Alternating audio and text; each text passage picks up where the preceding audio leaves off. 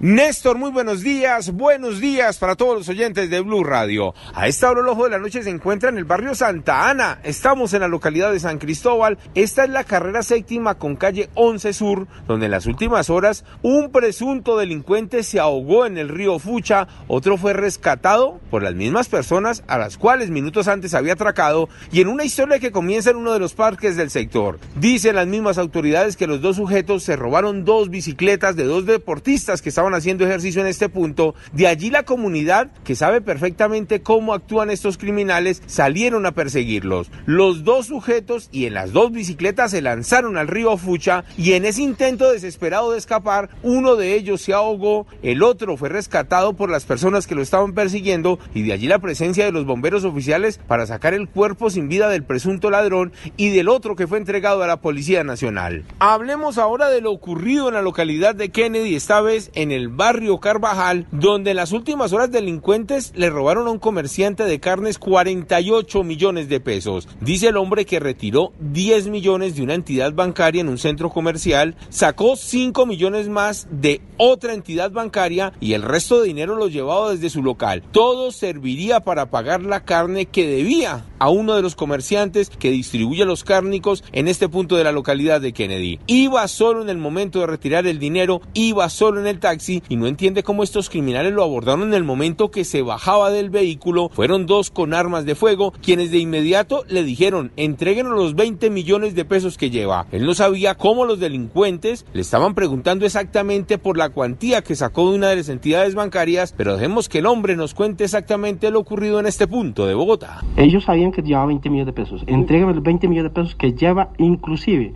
Me dijeron que ya envuelto en una blusa blanca. ¿Sabían ya sabían todo. ¿Usted dónde los guardó? En la blusa blanca. ¿Y dónde los llevaban? ¿Qué parte? En un bolso. En un bolso. Sí, señor.